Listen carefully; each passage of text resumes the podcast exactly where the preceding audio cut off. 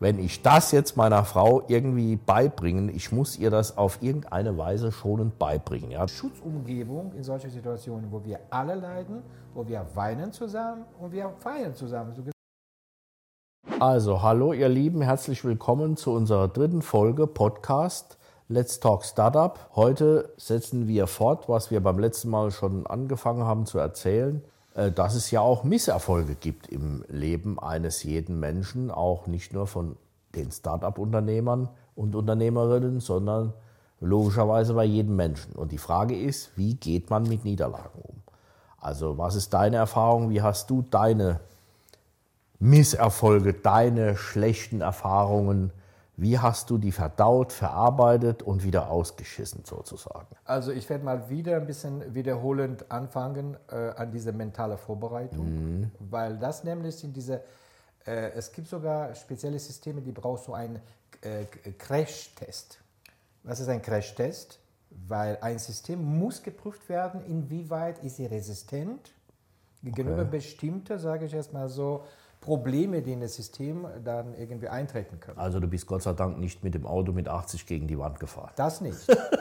Das nicht. Wir sprechen hier von mentale Einstellung. Das mhm. heißt, man kann sich psychologisch vorbereiten, man kann sich einstellen, man kann sich vorstellen, man kann äh, sogar etwa fantasiemäßig was einsetzen, aber wir bleiben immer noch sehr, sehr empfindlich, wenn das wirklich an uns hereintritt. Mhm. Ja? Das heißt, jetzt wieder mal äh, weiter, dieser Beispiel in die Börse zu bleiben. Ja? Klar, es gibt äh, kleine äh, Trades, die jetzt irgendwie wehtun tagsüber und es gibt, wenn mal wirklich ein Konto, sage ich jetzt mal so, tendiert zu Null. Und das war ein üppiger Konto, der vorher verdoppelt worden ist oder verdreifacht. Ja, ja, ja, ja. Das sind manchmal, und da nämlich ist diese mentale Vorbereitung absolut notwendig.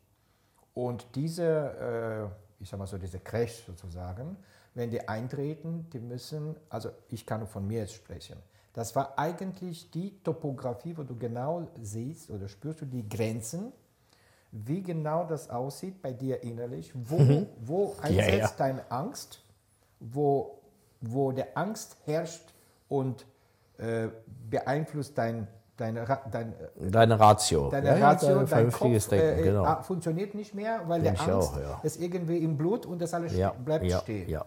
Ja? Und diese euphorische, andere, komplett entgegengesetzte Ecke, wo, wo du praktisch sprudelst und strahlst und willst du unbedingt mal dorthin.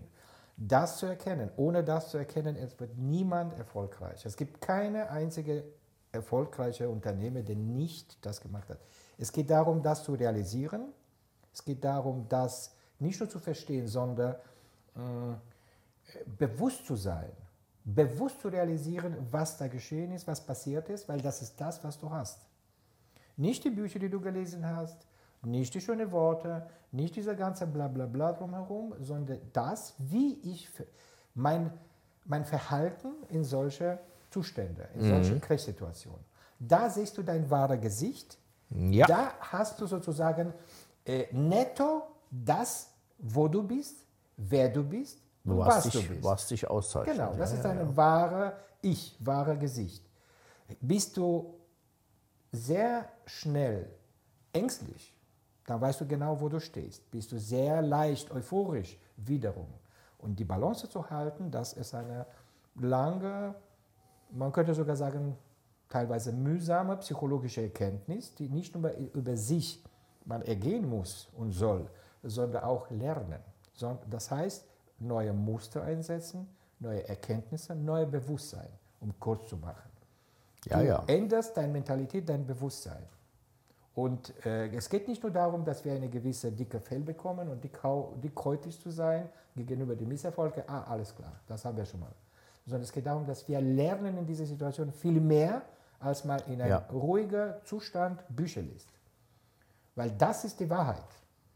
Das ist, das ist die nackte Wahrheit, wer du bist und wie gesagt, wo du bist und was du machst und wie ja, du reagierst. Ja, ja. Da bist du. Also ich äh, kann mich erinnern, das ist schon sehr viele Jahre zurück, bestimmt 30 Jahre. Da war damals ähm, also interessante Investments ähm, gab es an der amerikanischen Börse. Weißt du, da konnte man in Deutschland noch keine Optionen und sowas und Termingeschäfte machen. Ja, ja als Privatperson und da gab es Unternehmen, Die haben das äh, angeblich für USA abgewickelt hier in Deutschland.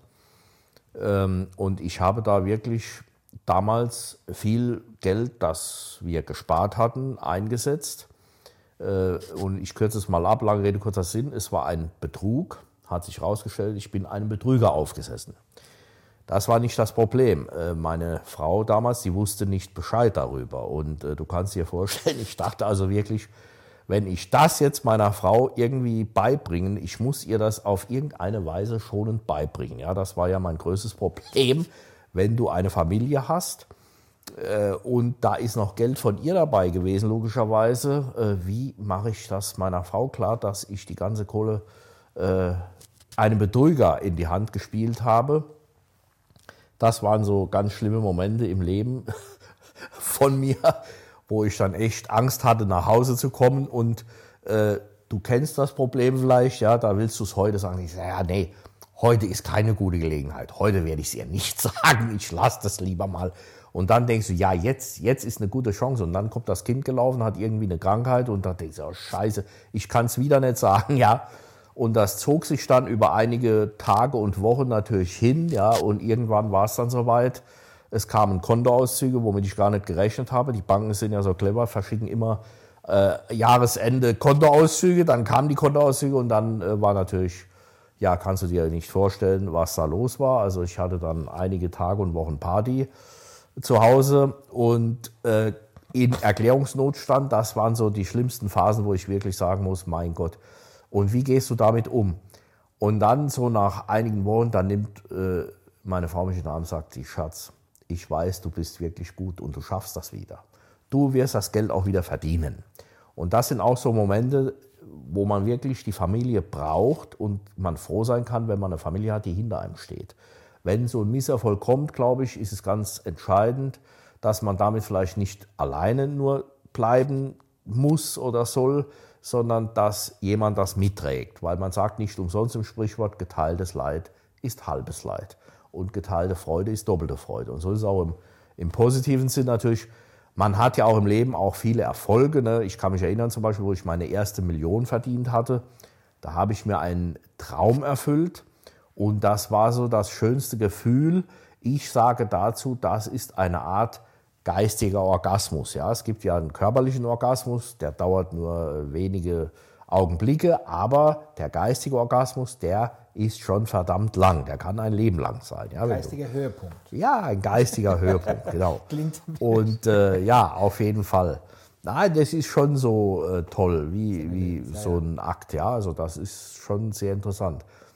Und da muss man, finde ich, auch feiern können. Ja? Also es gibt ja so Menschen, die feiern im Keller und lachen im Keller und gehen da irgendwie in den Keller zum Lachen.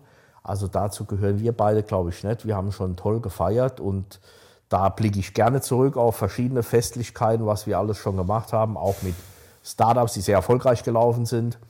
Das ist natürlich ein Grund zum Feiern und das muss man dann auch tun, weil man darf sich auch gerne mal belohnen, denke ich, ja. wenn man fleißig ist und hat auch Riesenerfolg dann muss man auch riesenmäßig feiern. Also das gehört irgendwie zum Leben mit dazu und sind die schönsten Augenblicke.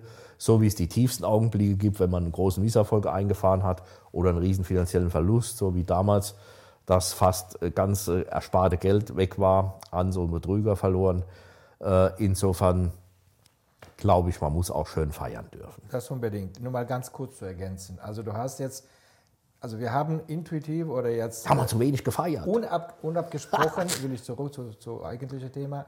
Wir haben zwei Facetten praktisch äh, berührt. Ja. Ich habe mehr über das Innere, das heißt diese Standfähigkeit psychologisch, mental, ja, und du hast über die Umgebung etwa gesprochen, auch mhm. unterstützend auf dich quasi wirkt.